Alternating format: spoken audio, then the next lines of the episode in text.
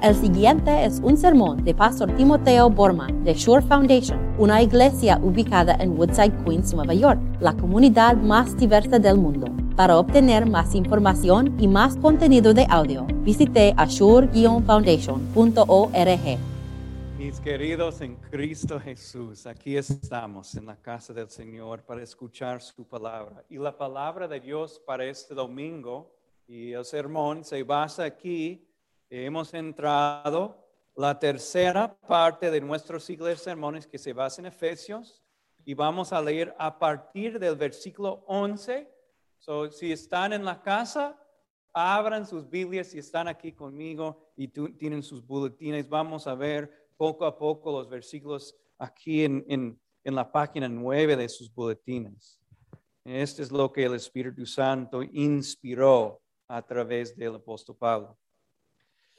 Por lo tanto, recuerden ustedes, los gentiles de nacimiento, los que son llamados incircuncisos, por aquellos que se llaman de la circuncisión la cual se hace en el cuerpo por mano humana.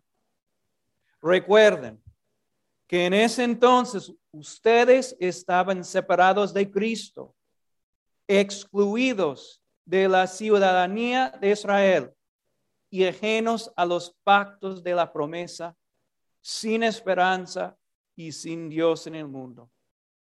Pero ahora en Cristo Jesús, a ustedes que antes estaban lejos, Dios los ha acercado mediante la sangre de Cristo, porque Cristo es nuestra paz. De los dos pueblos han hecho uno solo, derribando mediante su sacrificio de murro de enemistad que nos separaba, pues anuló la ley con sus mandamientos y requisitos. Esto lo hizo para crear en sí mismo de los dos pueblos una nueva humanidad al hacer la paz, para reconciliar con Dios a ambos en un solo cuerpo mediante la cruz, por la que dio muerte a la enemistad. Él vino y proclamó paz a ustedes que estaban lejos y paz a los que estaban cerca, pues por medio de él tenemos acceso al Padre por un mismo espíritu.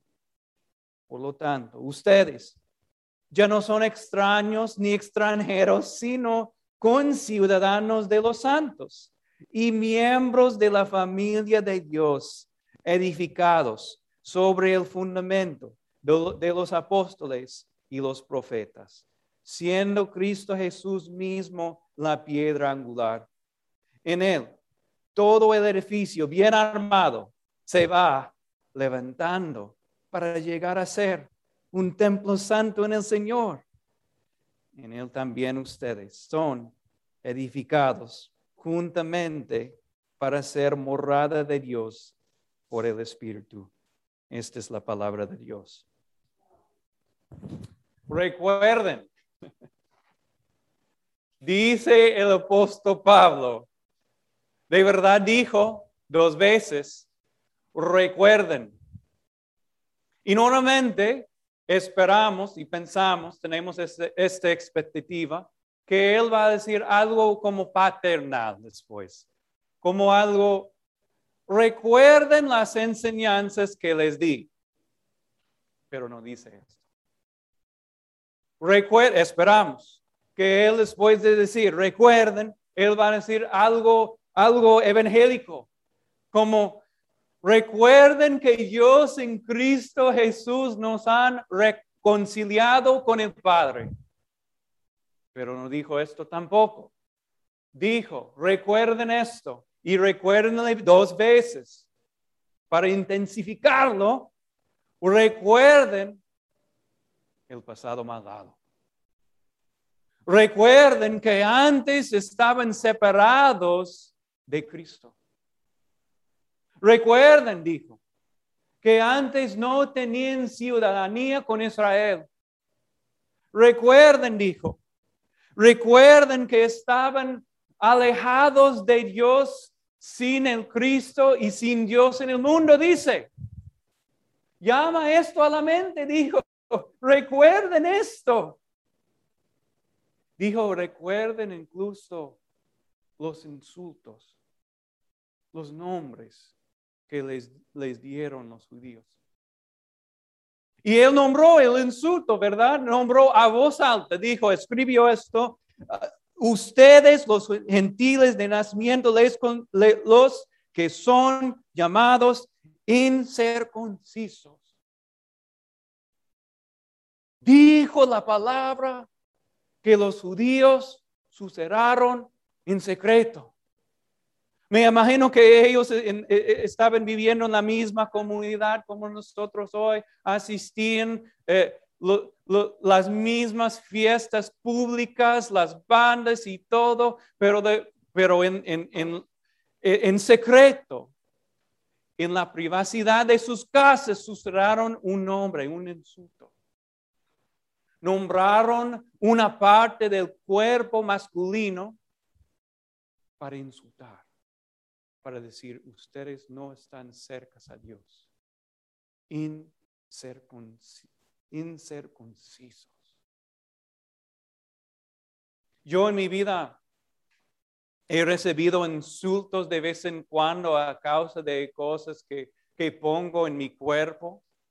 Yo recuerdo de niño, ustedes saben muy bien que sufro de, de soy en un sentido casi ciego y sin mis lentes no puedo ver. Y mi, de niño, de, durante mi juventud, yo tenía unos lentes, pero feos, muy feos, largos. Y cuando yo jugaba básquetbol, tenía peor estos lentes así, como yo, yo me veía como insecto, algo así.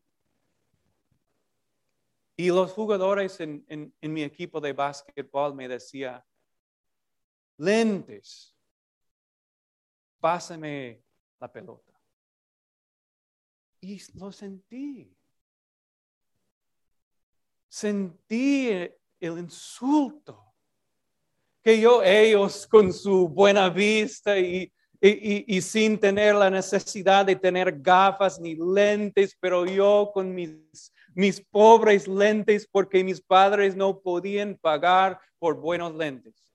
Yo recuerdo, yo lo recuerdo muy bien. Ustedes probablemente pueden recordar nombres que han recibido, insultos. Pero aún en mi juventud no escuché un insulto así para decir ustedes incircuncisos y, y el apóstol Pablo diciendo recuerden esto. Pero Pablo, ¿por qué voy a recordar esto? Los nombres, los insultos. Recuerden esto. Recuerden, dice, porque ahora lo que había es una memoria distante. Porque ahora en esta congregación cristiana aquí en Efesios todo había cambiado.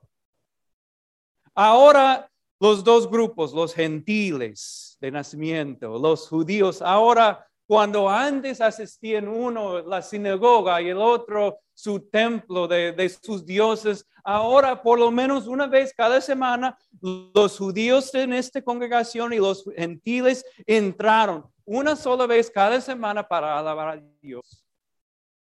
El mismo edificio. Ellos oraron juntos. Ellos comieron juntos, recibieron el sacramento todos juntos todo había cambiado.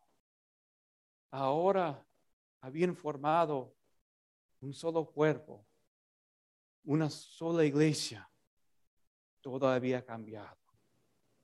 Y el apóstol Pablo diciendo, recuerden cómo había, pero ya no. ¿Saben lo que pasó?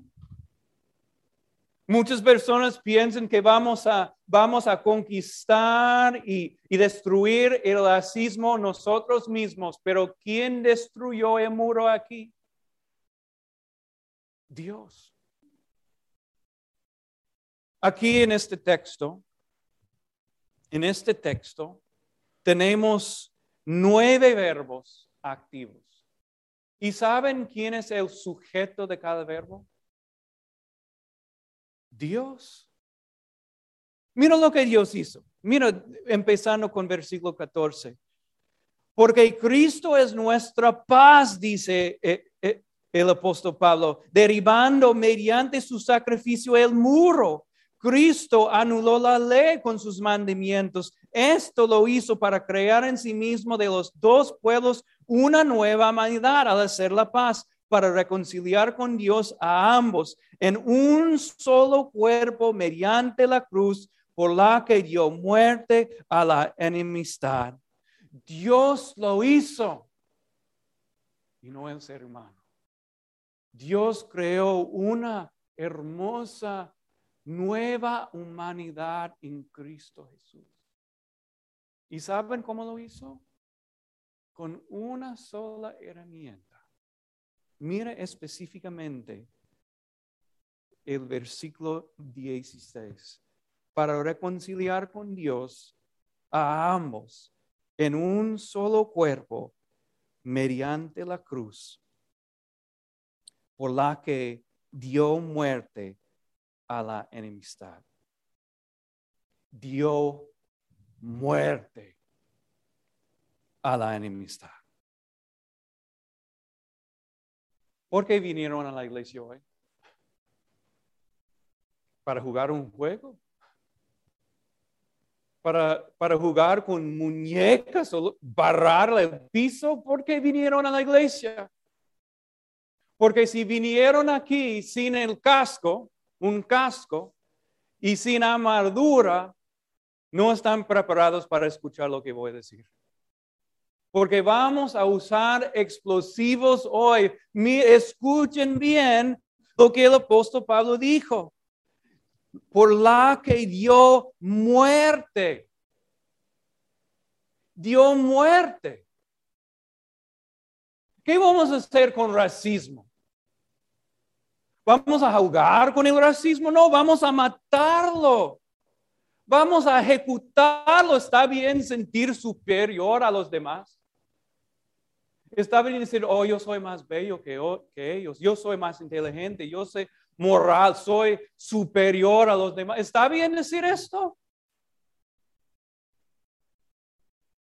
Claro que no.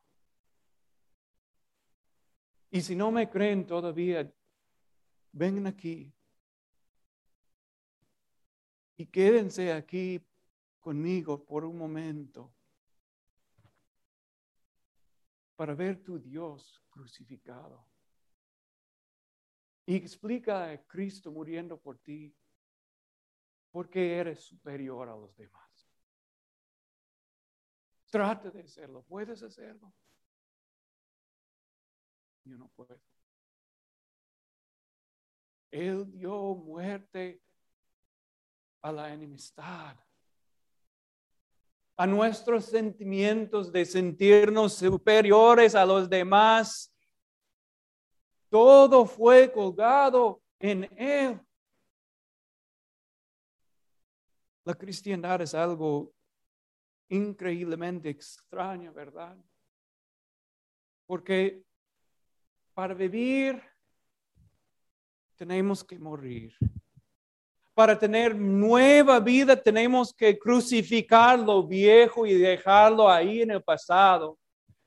Así es nuestra enseñanza y nuestra fe. Y mira lo que Dios ha hecho. Una iglesia hermosa. En esta iglesia, como en la iglesia de Efesios, Dios nos ha reunido en un solo cuerpo. Somos un solo pueblo en todos los sentidos. Como ellos, entramos el mismo edificio, todos los domingos, ¿no es cierto? Ahí estamos. Usamos la misma lectura. Tenemos un solo pastor. Tenemos el mismo evangelio, los mismos credos, confesamos la misma fe en Dios el Padre, quien nos creó, la misma fe en Cristo Jesús, quien nos redimió, la misma fe en el Espíritu Santo, quien sopla nuestra vida. Y ahora somos en todos los sentidos una hermosa iglesia, ¿no es cierto? Creada en la imagen de Dios. Y ahora, y ahora, tengo un nuevo nombre para ustedes. Les voy a dar un nombre y sabemos que un nombre tiene poder. Para usar el nombre de alguien es amar a esta persona. Es dar poder a esta persona. Y para llamar un grupo de personas con un nombre es dar poder a esta iglesia. ¿Y saben lo que es mi, mi nombre para ustedes? Para cada uno de ustedes. Hermana y hermano en Cristo Jesús. Somos un solo pueblo en Cristo Jesús. Una sola familia. Amén.